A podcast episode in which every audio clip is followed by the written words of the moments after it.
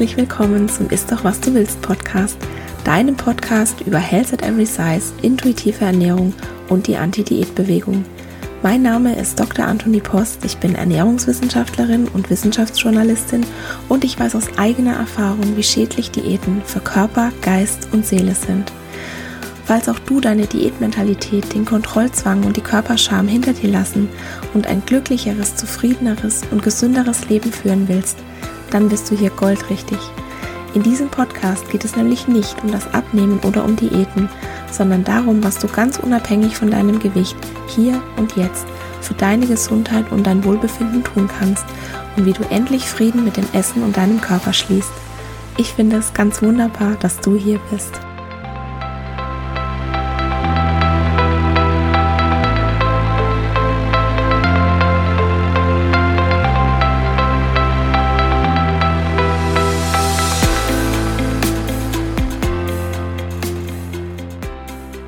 Herzlich willkommen zu Episode 24.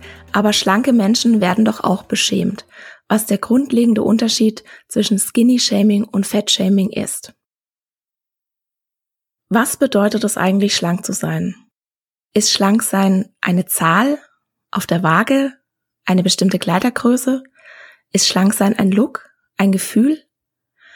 Ich denke, dass für jeden die Definition ein bisschen anders ist, was schlank sein ist, und das ist auch völlig okay.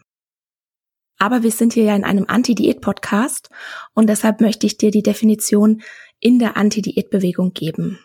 Dort ist Schlanksein nicht als ein persönliches Gefühl definiert und es gibt auch keine bestimmte Zahl, ab der man dick ist, also ob jetzt auf der Waage oder eine Kleidergröße, sondern die Definition, die erfolgt eher darüber, wie dein Körper von der Gesellschaft gelesen wird.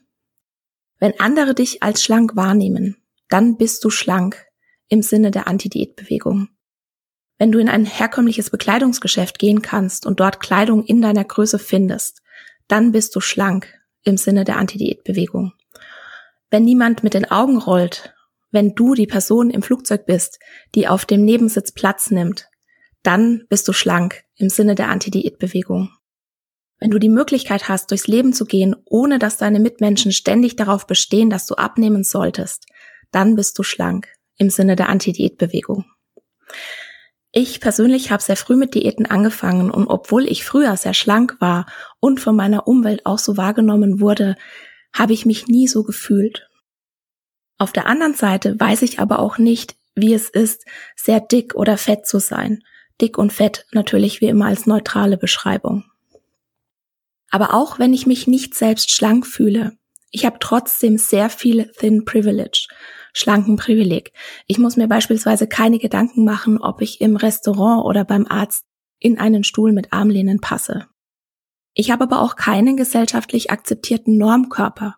Dafür bin ich dann wiederum nicht schlank genug. Und ich weiß auch nicht, wie es ist, von der Gesellschaft als schlank wahrgenommen zu werden und sich gleichzeitig schlank zu fühlen. Und deshalb gehe ich sehr, sehr gerne in den Dialog einfach um andere Perspektiven kennenzulernen, um mit Leuten zu sprechen, um Meinungen zu hören und um Erfahrungen zu hören. Und das ist auch eine Sache, warum der Anti-Diät-Club so hilfreich ist. Der Austausch im Anti-Diät-Club, der erweitert meinen Horizont. Letzte Woche war Kathleen aus dem Anti-Diät-Club zu Gast im Podcast und sie hat die Frage beantwortet, wie man am besten mit Festen und Feiern umgehen kann, wenn man in einer Essstörung Recovery ist. Falls du die Episode noch nicht gehört hast, dann mach es sehr gerne. Es ist die Nummer 23. Bevor ich dir jetzt aber verrate, wer der heutige Gast ist, noch der Disclaimer. Dieser Podcast dient ausschließlich zu Informations- und Bildungszwecken. Er ist kein Ersatz für eine individuelle medizinische oder psychische Gesundheitsberatung und er stellt natürlich auch keine Therapeut-Patient-Beziehung dar. Und wenn du jetzt ganz neu hier im Podcast bist, dann fragst du dich vielleicht gerade, was eigentlich der Anti-Diät-Club sein soll. Ich habe mich auf Instagram mit ein paar ganz tollen Frauen zusammengefunden und wir nennen uns so, weil wir alle gemeinsam für dieselbe Sache kämpfen. Wir wollen Menschen dabei helfen, Frieden mit ihrem Körper und ihrem Essverhalten zu schließen. Wir haben ganz unterschiedliche Hintergründe, wir haben unterschiedliche Ausbildungen, haben aber alle eine Expertise im Bereich intuitive Ernährung. Und was ich sonst eigentlich nicht erwähne weil ich das einfach nicht spannend finde. Aber es ist für diese Episode jetzt durchaus interessant. Du fährst auch gleich warum. Wir alle haben auch verschiedene Körpergrößen und Körperformen. Wir sind also ein bunt gewürfelter Haufen an tollen Frauen und eine davon ist Isabel Bersenkovic, die heute bei uns zu Gast ist. Hallo Isabel, willkommen im Ist doch was du willst Podcast. Es ist so schön, dass du heute hier bist. Hallo Anthony, vielen Dank für die Einladung. Freut mich sehr, dass ich dabei sein kann. Mich freut's auch. Isabel, stell dich doch mal bitte kurz selbst vor. Wer bist du und was machst du? Ja, also ich bin 27 Jahre jung, komme aus Oberösterreich, wohne aber in Wien und äh, ich bin Diätologin. Also meistens muss ich an dieser Stelle erklären, was Diätologinnen sind oder was sie machen. In Deutschland heißen wir Diätassistentinnen, in der Schweiz äh, diplomierte Ernährungsberaterinnen. Ähm, bei uns hat sich der Verband sehr stark dafür eingesetzt, dass die Bezeichnung an die international gängige Bezeichnung angepasst wird, nämlich Dietitian oder Diätista. Auch wenn der Name so immer ein bisschen anders ist, verbindet uns doch eines alle gemeinsam, nämlich, dass wir medizinisch ernährungstherapeutisch ausgebildet sind. Das bedeutet, so im Gegensatz zu den Ernährungswissenschaftlerinnen, arbeiten wir mit kranken oder krankheitsverdächtigen Menschen. Das heißt, wir beraten und therapieren Patientinnen, die aufgrund einer bestimmten Erkrankung eine Ernährungstherapie brauchen. Beispielsweise eine Nierenerkrankung, das kann aber auch Glutenunverträglichkeit sein, eine Nervenerkrankung wie MS oder zum Beispiel wir helfen auch bei der Berechnung künstlicher Ernährung. Ernährungswissenschaftlerinnen dürfen auch bei uns Ernährungsberatungen geben, aber nur mit gesunden Menschen. Auf meinem Instagram-Kanal schreibe ich nicht nur über intuitive Ernährung und Health at Every Size, sondern ich kläre auch immer ganz gern auf, wie die Gesetzeslage ist, also vor allem bei uns in Österreich. Unser Verband hat sich sehr stark dafür eingesetzt, dass gesetzlich das definiert ist, wer was machen darf. Und bei uns machen sich zum Beispiel Ernährungstrainer und Ernährungscoaches sogar strafbar ohne Ausbildung. Und was mir sehr wichtig ist als Diätologin, ist immer die Wahrung der Kompetenzbereiche zu äh, erklären. Also in Österreich hat sich der Verband sehr stark dafür gemacht, Kompetenzbereiche zu schaffen, eben dass nur Personen mit einem Ernährungsstudium Beratungen geben dürfen und Menschen, die einen Kurs machen zum diplomierten Ernährungstrainer oder Ernährungscoach zum Beispiel, dürfen nur allgemeine Schulungen geben. Auf individueller Ebene machen die sich strafbar.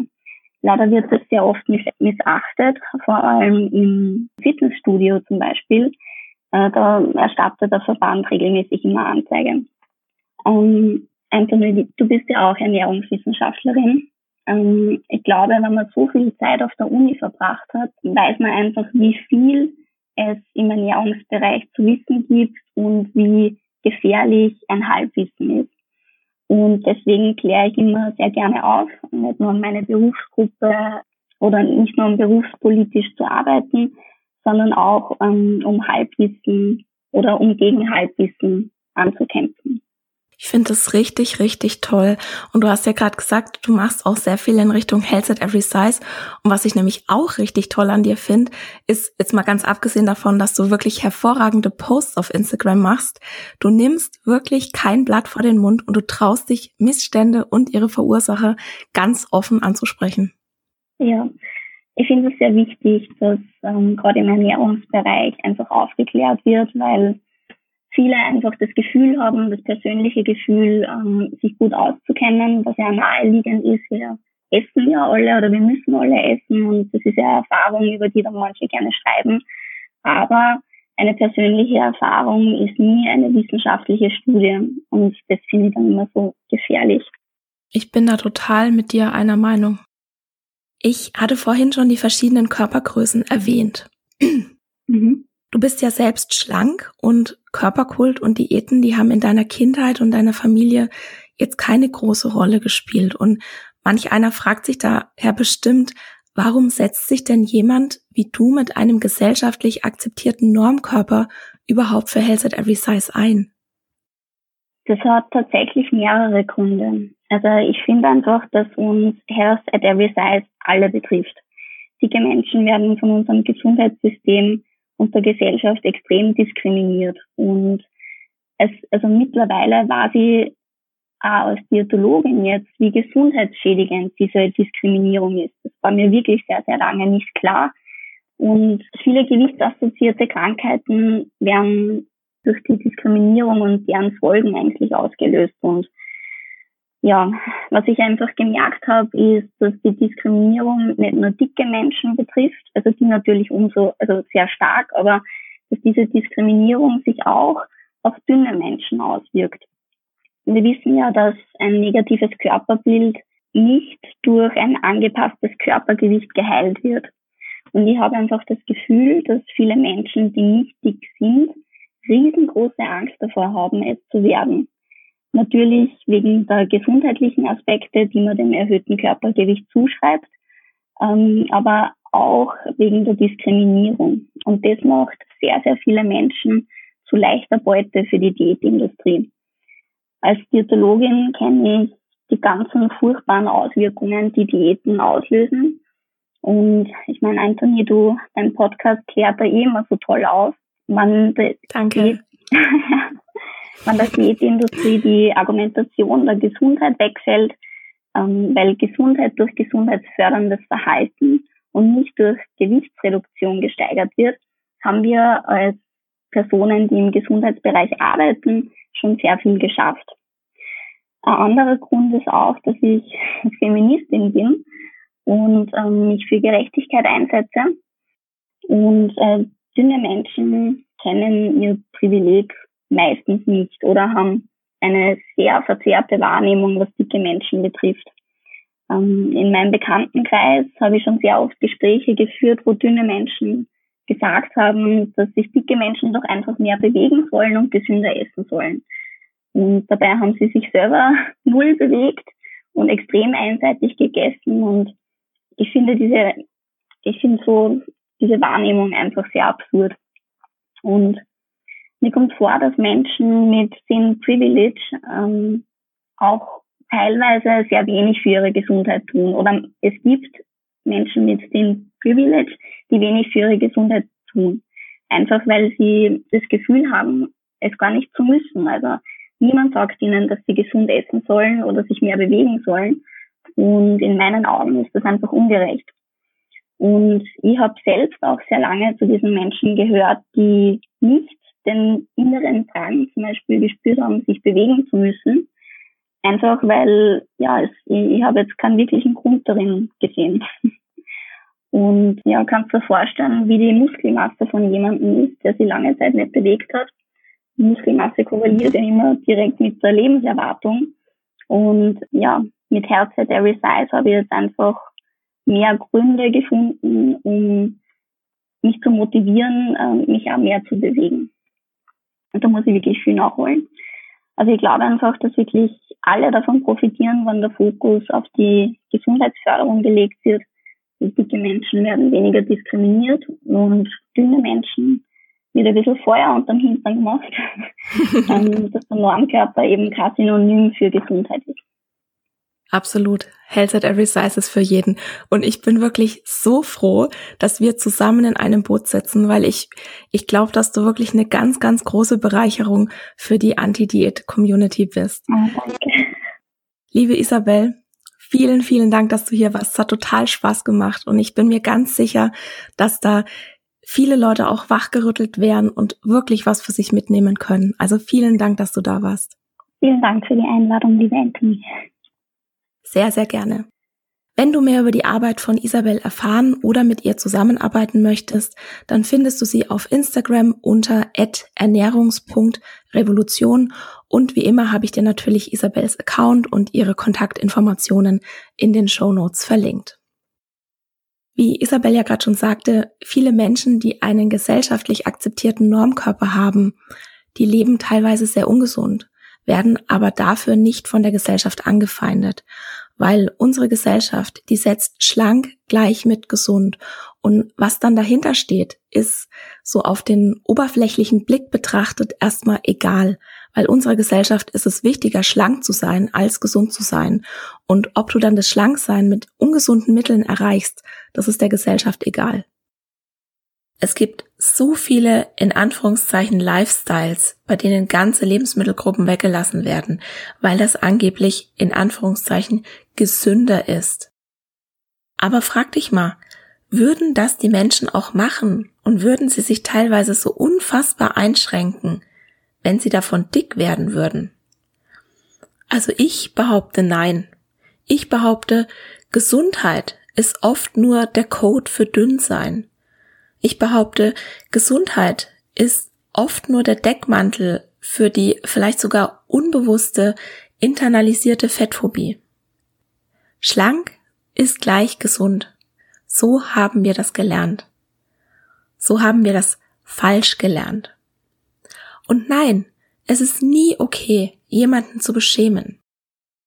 Aber es gibt einen grundlegenden Unterschied, wenn schlanke und dicke Personen beschämt werden. Ich versuch's mal zu erklären. Wenn eine schlanke Person beschämt wird, ist anschließend ihr Thin Privilege noch intakt. Also Thin Privilege ist das Schlankenprivileg. Diese schlanke Person, die tritt sozusagen von der Beleidigung zurück und geht zurück in eine Gesellschaft und in Medien, die ihren Körper feiern. Das bedeutet nicht, dass die Beleidigung nicht wehtat. Ich will das nicht kleinreden. Wie gesagt, und ich sage das bestimmt jetzt auch noch zehnmal diese Episode, es ist nie okay, jemanden zu beschämen. Das ist auf individueller Ebene sehr schmerzhaft. Für schlanke Personen. Das wird aber nicht von allen Seiten bestätigt. Und das ist genau der Unterschied, wenn eine dicke Person beschämt wird. Für sie ist es sehr viel schwieriger, von dieser Beleidigung zurückzutreten, weil diese Beleidigung, die halt sehr viel mehr nach. Die wird, wie gesagt, von allen Seiten immer wieder und immer wieder bestätigt. Das ging vielleicht schon in der Kindheit los durch Kommentare in der Familie über das Aussehen und über das Gewicht. Und es geht weiter durch ihre Umgebung, die dicken Menschen kontinuierlich zu verstehen gibt, dass für sie kein Platz in dieser Welt ist. Das fängt bei Kleinigkeiten an, wie Restaurantstühlen, Flugzeugsitzen, Kleidergrößen, die es nur bis zu einer bestimmten Größe gibt, oder dass es viel schönere Kleidung gibt und viel, viel, viel mehr Auswahl in kleinen Größen als jetzt in großen Größen. Wir müssen uns überlegen, die Models, die wir auf dem Laufsteg sehen, die haben eine Kleidergröße, die nur ein Bruchteil der Bevölkerung hat. Aber für sie werden diese Kleider gemacht. Und es geht dann weiter zu beispielsweise Geräten beim Arzt, Blutdruckmessgeräte, die nicht passen und die dann auch überhaupt nicht richtig messen können. Und na, das heißt ja immer, ja, die dicken Menschen, die müssen sich halt ihrer Umgebung anpassen. Nein, das müssen die nicht. Und Viele können das auch gar nicht. Wir haben das einfach nicht in der Hand. Auch wenn das immer suggeriert wird. Das ist wie wenn wir jetzt beispielsweise Häuser bauen würden. Mit 1,70 Meter Deckenhöhe. Und dann würden wir den großen Menschen sagen, also den zwei Meter Menschen, die da jetzt in dieses Haus reingehen wollen oder drin wohnen wollen, ja, jetzt schau doch mal zu, wie du da reinpasst und naja, wenn es dir zu unbequem ist, dann musst du dich halt schrumpfen. Das würden wir nicht zu großen Menschen sagen, weil das völlig schwachsinnig ist. Aber genau das machen wir mit mehrgewichtigen Menschen. Und warum? Weil die Gesellschaft ihnen in Anführungszeichen die Schuld daran gibt, dass sie dick sind. Dabei haben wir unser Gewicht nicht so in der Hand, wie uns das beispielsweise die Diätindustrie Glauben machen will. Und ich habe mal einen Insta-Post gemacht, was das Gewicht bestimmt. Das verlinke ich auf jeden Fall in den Shownotes, weil das ist nicht nur Ernährung, Bewegung und Willenskraft. Das macht nur ein Bruchteil davon aus, was unser Gewicht bestimmt, sondern es sind so viele Faktoren noch mehr. Also guck da mal sehr, sehr gerne rein.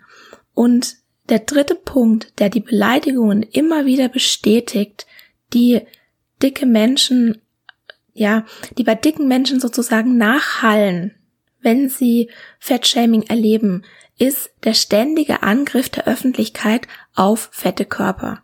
Wir sehen das in Vorher-Nachher-Bildern. Wir sehen das in Bildern von kopflosen Dicken in der medialen Berichterstattung. Wir sehen das bei Zunehmen-Witzen. Finde ich ganz, ganz schlimm. Also bitte, wenn du das machst, wenn du darüber lachst, hör einfach auf damit. Das ist so schädlich für alle Personen in deiner Umgebung, ob dick oder dünn. Und beispielsweise auch Abnehmshows. Auch das ist ein öffentlicher Angriff auf fette Körper. Oder die mangelnde Repräsentation von dicken Menschen im Fernsehen. Dicke Menschen haben ständig das Gefühl, die bekommen ständig dieses Gefühl eingepflanzt, dass sie in dieser Welt nicht erwünscht sind. Und all dem müssen sich dicke Menschen entgegenstellen, und niemand hilft ihnen dabei, sich von diesen Beleidigungen zu erholen. Das muss alles aus, ihnen, aus ihnen selbst kommen. Und klar können schlanke Menschen Probleme mit ihrem Körperbild haben. Klar kann eine dünne Person sich mit ihrem Körper im Krieg befinden. Und klar kann ein schlanker Mensch das eigene Spiegelbild hassen. Und das ist richtig kacke, keine Frage. Der Unterschied zwischen diesen negativen Gefühlen, die eine schlanke Person hat, und Fettphobie, die einer dicken Person begegnet ist, die einzige Person, die sich darüber Gedanken und Sorgen macht, ob sie den Schönheitsidealen der Gesellschaft entspricht, ist die schlanke Person selbst. Und auch wenn dieser innere Kampf valide und real für die Person ist, ist doch der Punkt folgender. Diese schlanke Person, die mag ihren Körper hassen, aber die Gesellschaft tut es nicht. Und das ist Thin Privilege. Für fette Menschen ist das völlig anders. Die leben in einer ganz, ganz, ganz anderen Welt.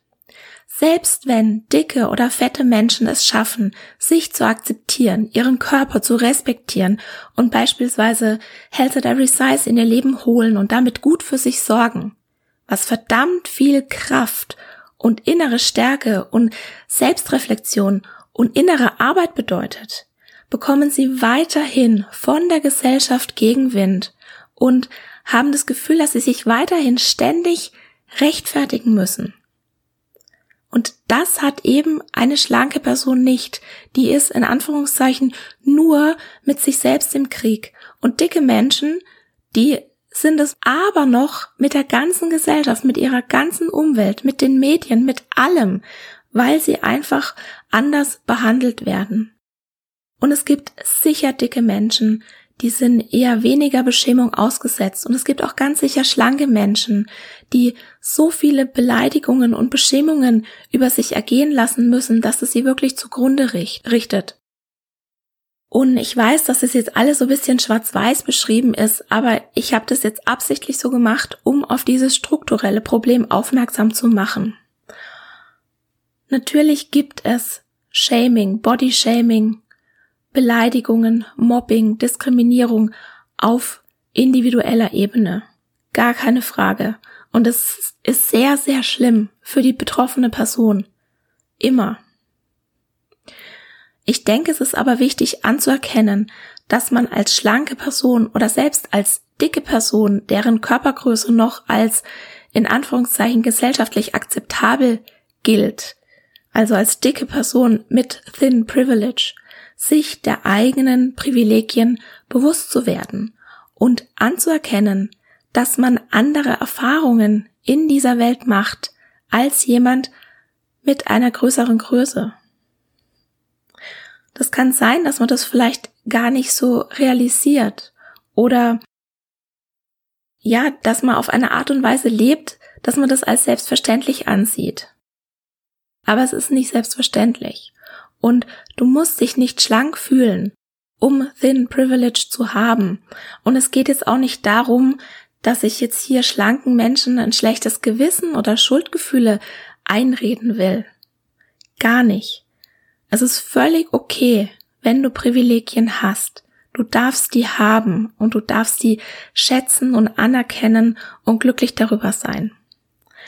Es geht mir darum, dass man sich als Mensch mit Privilegien, beispielsweise mit Thin Privilege, bewusst macht, dass es bestimmte Dinge gibt, über die man selbst im Alltag nicht nachdenken muss und mit denen man sich gar nicht auseinandersetzen muss.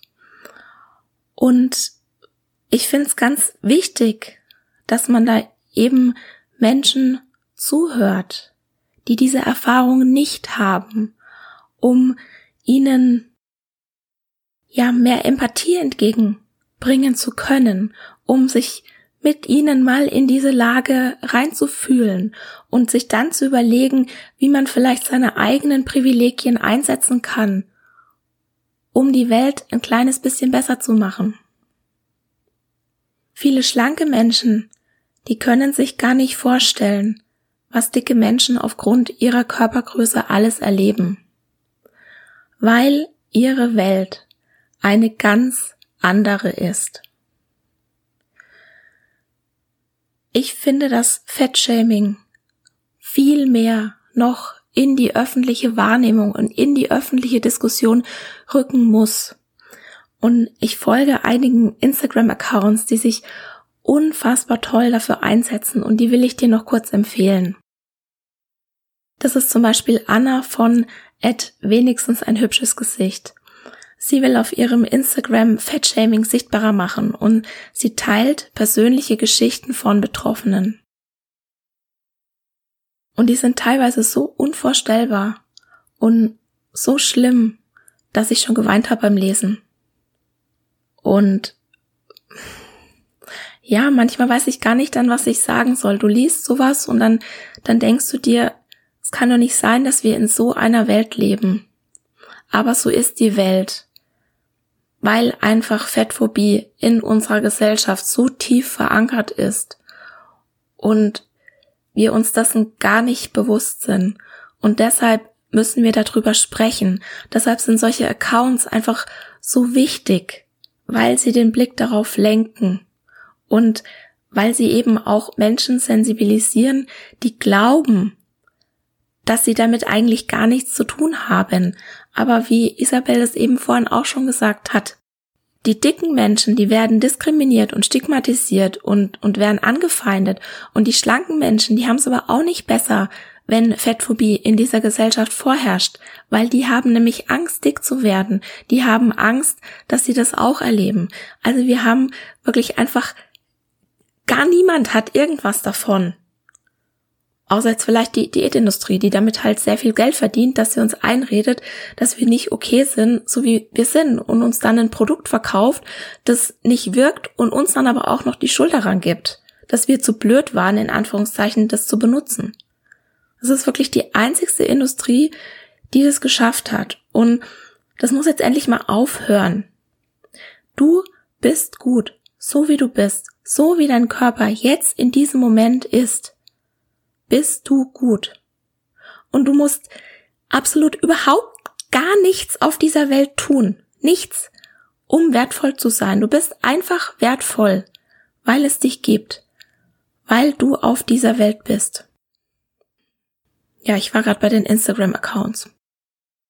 Wer auch noch sehr kontinuierlich Fettshaming auf dem eigenen Instagram-Account thematisiert, ist zum Beispiel Charlotte Kurt. Julia Kremer, at Schönwild oder Verena Prechtel, at MS Wunderbar. Das sind jetzt gerade die drei, die mir spontan einfallen. Es gibt aber natürlich noch einige mehr. So, und jetzt habe ich mich hier wieder reingesteigert, aber ich meine einfach jedes Wort so, wie ich das hier sage. Und wir müssen dafür kämpfen, dass wir gehört werden, dass dicke Menschen gehört werden. Wenn wir mehr Gleichberechtigung haben wollen, müssen wir diese Strukturen hinterfragen. Und vielleicht noch ein letzter Gedanke dazu. Bodyshaming ist für uns alle schädlich, denn egal wie unser Körper aussieht, ob groß, klein, dick, dünn, er wird immer von der Gesellschaft bewertet. Und es liegt daran, dass patriarchale Strukturen von dieser Bewertung profitieren. Und falls sich das Thema näher interessiert, dann hör doch gern mal in Episode Nummer 22 eine feministische Betrachtung des Schlankheitswahns rein. Da unterhalte ich mich mit der Psychologin Dr. Irmgard Hülsemann darüber, wo, woher eigentlich unser Schlankheitsideal kommt, das in der Gesellschaft vorherrscht. Ideal natürlich wie immer in Anführungszeichen. Die Kurzfassung ist, wenn Frauen damit beschäftigt sind, ihre Körper zu schrumpfen und zu hungern, dann können sie nicht stark sein und dann haben sie keine Stimme. Und das stärkt das Patriarchat weil Männer dann Raum einnehmen, während Frauen sich dünne machen. Uns wird eingeimpft, dass Dünnsein erstrebenswert ist, aber nicht zu dünn. Na? Also nicht, dass wir da irgendwie jetzt eine Sicherheit haben. Also das dient schon dazu, dass wir immer noch verunsichert sind. Schau mal auf irgendeine Boulevardzeitung. Neben der Schlagzeile, die Schauspielerin XY ist fett geworden und hat Zellulite, steht direkt, hat Model XY eine Essstörung? Fragezeichen. Und das verunsichert, weil du einfach nicht gewinnen kannst, weil egal wie du aussiehst, es ist nie okay. Und es verdienen verdammt viele Menschen verdammt viel Geld mit deiner Unsicherheit. Es ist nie okay, jemanden zu beschämen, aufgrund seines Äußeren oder was auch immer. Und ja, Skinny Shaming und Fat Shaming mag in dem Moment, in dem es passiert, gleich aussehen. Was beides voneinander unterscheidet, sind all die Momente, die zu diesem Moment hinführen und all die Momente danach. Der eigentliche Akt des Fettshamings ist nur die Spitze des Eisbergs. Ja, es ist wichtig darüber zu sprechen und es ist wichtig, Fettshaming sichtbar zu machen. Was aber vielleicht noch viel, viel wichtiger ist, ist es zu erkennen, was von diesem Eisberg noch unter der Wasseroberfläche liegt. Und ja, das wird unangenehm und ja, das wird unbequem, das anzusprechen und sich dafür einzusetzen. Aber das ist nötig, wenn wir uns mehr Gleichberechtigung und Körperakzeptanz in unserer Gesellschaft wünschen. Das waren meine Gedanken zu Skinny Shaming und zu Fat Shaming. Ich hoffe, dir ist der Unterschied klar geworden und ich hoffe sehr, du konntest aus dieser Episode was für dich mitnehmen. Nächste Woche geht es im Podcast um das Thema Stress. Es wird mir ja ganz sicher keiner widersprechen, wenn ich sage, Stress ist ungesund.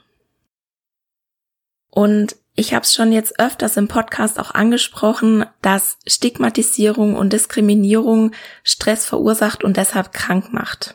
Ich will jetzt auch mal endlich erklären, warum das so ist. Es stimmt, dass ein hohes Körpergewicht mit verschiedenen Erkrankungen assoziiert ist, aber wir kennen die Ursachen nicht. Ist es das Körperfett an sich? Sind es zum Beispiel die Vorurteile im Gesundheitswesen oder ist es die Stigmatisierung oder ist es eine Mischung aus allen dreien? Wir können das nicht nachprüfen, weil in unserer Gesellschaft gibt es keine Kontrollgruppe. Es gibt kein Paralleluniversum, in dem dicke Menschen nicht auch stigmatisiert und diskriminiert werden. Deshalb kann man jetzt beispielsweise nicht gucken, wie sich das reine Körperfett auf den Organismus auswirkt. Und Tierstudien, die helfen uns da eben auch nur ganz, ganz begrenzt weiter. Wie gesagt, Stress macht krank und nächste Woche im Podcast will ich dann auch endlich erklären, warum das so ist, was im Körper abläuft und wir wollen außerdem auch der Frage nachgehen, ob Stress dick machen kann. Ich freue mich, dass du heute wieder dabei warst und ich würde mich noch viel mehr freuen, wenn du auch nächste Woche wieder einschaltest. Mach's gut! Und das war's für heute. Ich danke dir von Herzen fürs Zuhören und hoffe, dass dir die Episode gefallen hat und dass du ganz viel für dich mitnehmen konntest. Falls du denkst, dass es da draußen jemanden gibt, dem der Podcast auch gefallen könnte, dann freue ich mich, wenn du dieser Person davon erzählst oder ihr gleich den Link zum Podcast weiterleitest. Ganz besonders würde ich mich auch freuen, wenn du bei iTunes den Ist doch was du willst Podcast bewertest denn damit hilfst du anderen Menschen dabei, den Podcast zu finden und das Konzept von Health at Every Size kennenzulernen. Ich freue mich immer von dir zu hören und gerne kannst du bei Instagram at Dr. Anthony Post dein Feedback zur heutigen Folge geben oder auch deine Fragen loswerden, falls noch etwas offen geblieben ist. Es ist nicht immer einfach, gegen den Strom zu schwimmen und mit Health at Every Size die Glaubenssätze der Gesellschaft herauszufordern. Und daher möchte ich dir gerne 4x10 Antworten gegen Fettphobie und Bodyshaming an die Hand geben, sodass du in verschiedenen Situationen wie in der Familie, auf der Arbeit, beim Arzt oder beim Essen nie wieder sprachlos bist, wenn jemand deinen Körper oder deine Essensauswahl beschämt. Du kannst dir die Antworten kostenlos runterladen auf meiner Homepage www.antonipost.de und ich habe dir den direkten Link zum Freebie auch in die Shownotes gepackt. Der erste Schritt in dein neues Leben ist, die Diätmentalität in Frage zu stellen und zu begreifen, dass dir Diäten niemals das geben werden, wonach du dich eigentlich sehnst. In diesem Sinne, isst doch was du willst und alles Liebe, deine Antonie.